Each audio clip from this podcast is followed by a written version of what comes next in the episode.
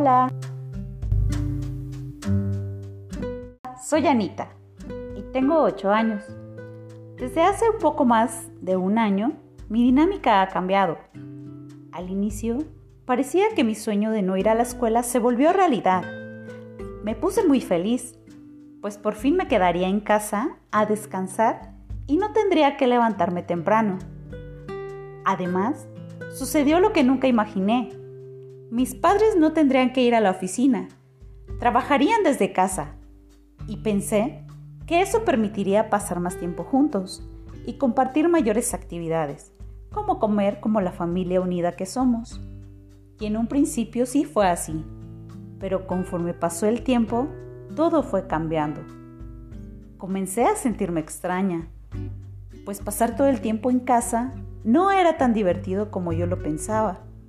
Extrañaba mi escuela, a mi grupo, a mi maestra a mis compañeros. No tenía con quién platicar y con quién jugar. Y en casa, mis papás pasaban la mayor parte del tiempo ocupados. Hasta parecía que trabajaban más. Por la mañana y por la tarde estaban en la computadora y en el celular. Y ya por la tarde-noche, entre que la comida, la limpieza, revisarme la tarea y enviarla a la maestra, ya daba mi hora de dormir ¿Y el tiempo en el que se suponía que íbamos a divertirnos? ¿Dónde quedó? Incluso yo, por las mañanas, tenía que estar pegada a la computadora o a la tablet en mis clases. A veces me aburría, me cansaba y no entendía. Solo veía a mis compañeros y a mis amigos a través de una pantalla. No podía platicar con ellos. Apenas si terminaban mis clases y ya era hora de comer, para después hacer un montón y un montón de tarea y terminar casi en la noche, ya para cenar, tomar un baño y prepararme para dormir. Y que al día siguiente nuevamente fuera la misma dinámica. ¿Dónde quedó mi vida anterior? ¿Cuándo podré volver a salir? ¿Cuándo regresaré a la escuela? ¿Cuándo podré salir de vacaciones realmente?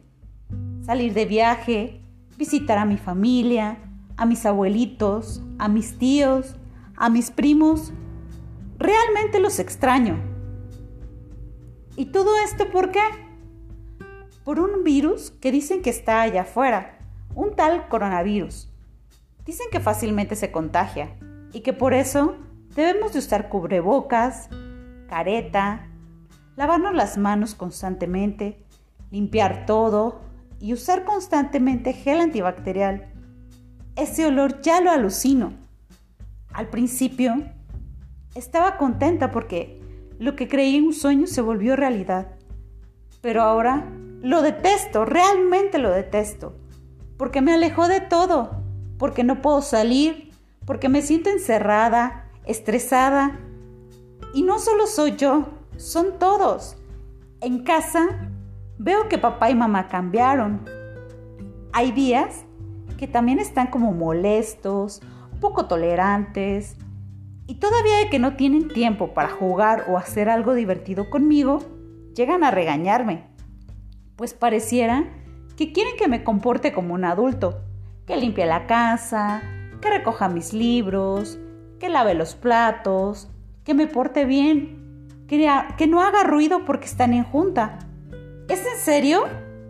¿Y a qué hora se supone que debo de jugar? ¿A qué hora se supone que me puedo divertir? ¿Por qué yo sí me tengo que adaptar a lo que mis papás tienen que hacer? Y ellos a lo que yo quisiera y que disfruto cuándo?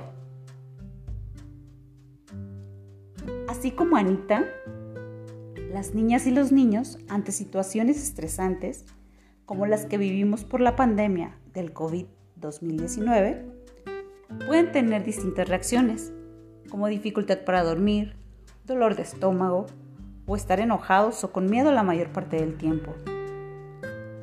Es importante que nosotros como adultos, como mamá, como papá o como cuidador, los apoyemos.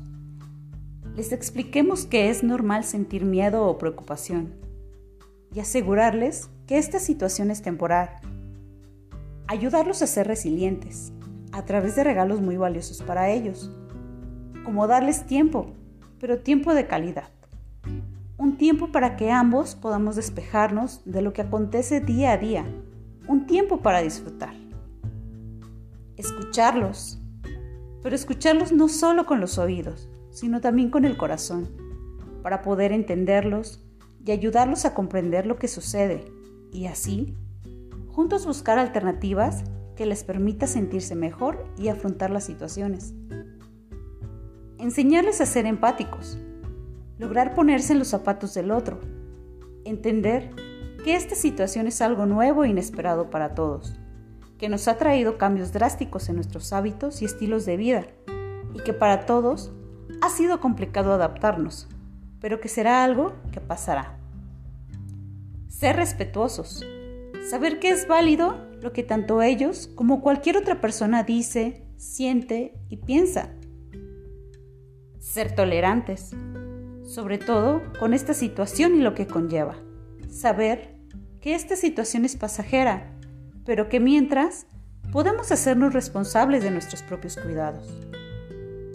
Es importante destinar un tiempo de recreación para demostrarles y demostrarnos a nosotros mismos que quedarse en casa también puede llegar a ser divertido y que podemos disfrutarlo como familia.